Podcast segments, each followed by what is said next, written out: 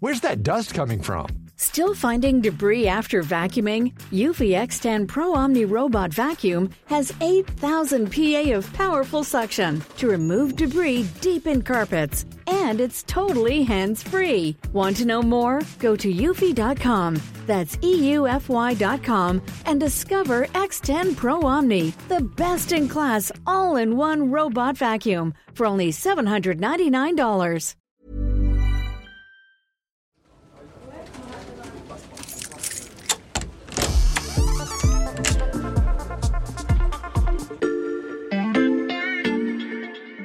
Bonjour, c'est Mathias Pengili. Bienvenue dans l'Armoire de la Loupe. Cette semaine, vous allez tout comprendre sur L'ALIA, L'ALIA. C'est ce qu'on appelle l'ALIA. Les appels à l'ALIA se multiplient. son ALIA. ALIA. L'ALIA, l'ALIA. C'est un terme hébreu auquel s'est intéressée Alexandra Saviana, journaliste au service Société de l'Express.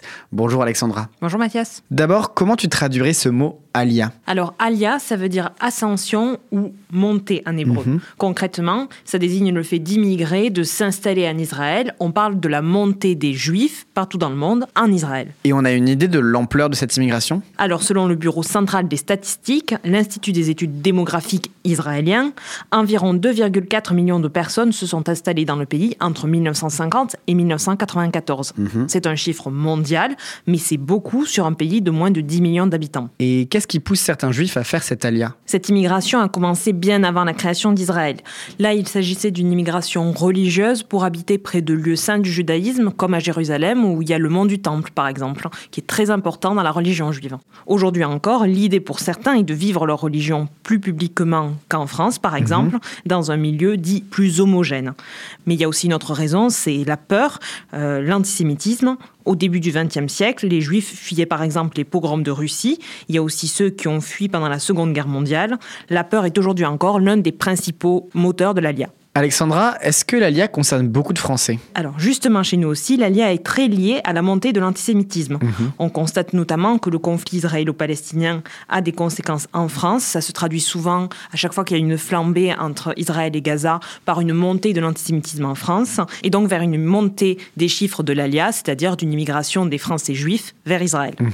De 2000 à 2022, environ 68 000 Français sont montés en Israël.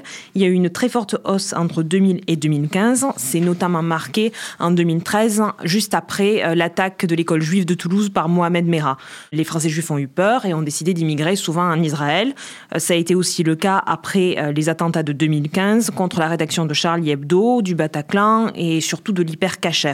On parlait d'alia de choc parce que les Français juifs avaient peur d'être visés par le terrorisme et euh, partaient donc euh, vivre dans un endroit qu'ils estimaient plus sûr, à savoir la nation israélienne.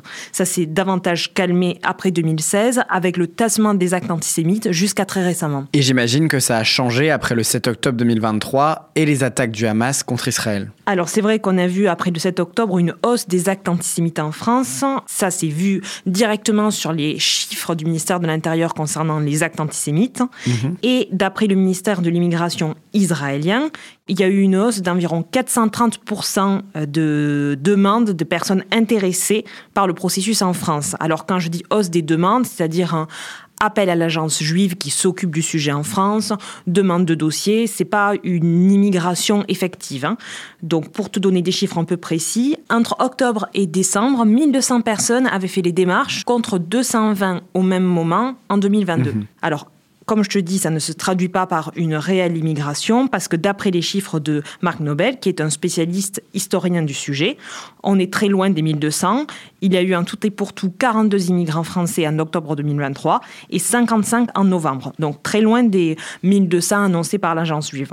C'est difficile de dégager une véritable tendance en fait, parce que le processus de l'ALIA, ça peut vraiment être très long. Les démarches sont différentes selon les individus, et ce, alors même que le gouvernement israélien se plie en quatre pour favoriser cette immigration. Le gouvernement israélien se plie en quatre pour favoriser l'ALIA, euh, c'est-à-dire? Il y a depuis 1950 un texte de loi de l'État hébreu, la loi du retour, qui permet à toute personne qui peut prouver sa judéité ou la présence de juifs dans son ascendance de devenir un citoyen de l'État d'Israël.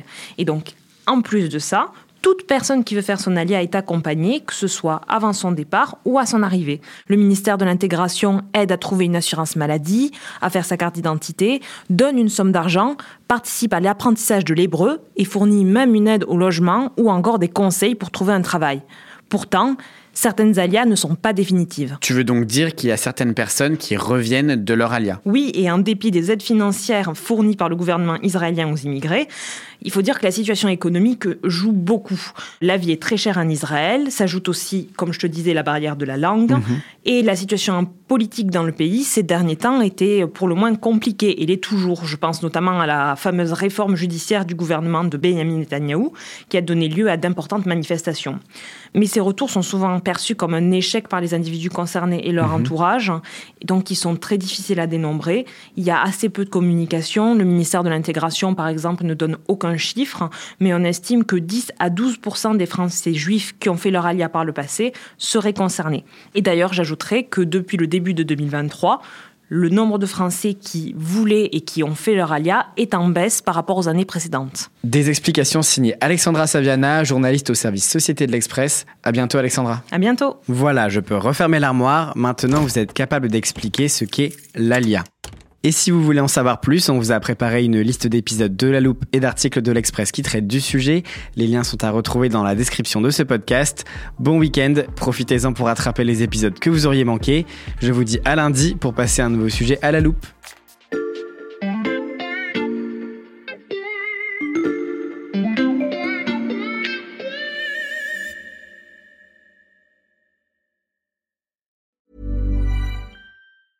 I'm Andrea, founder of a boutique handbag brand, Andy, and this is why I switched to Shopify.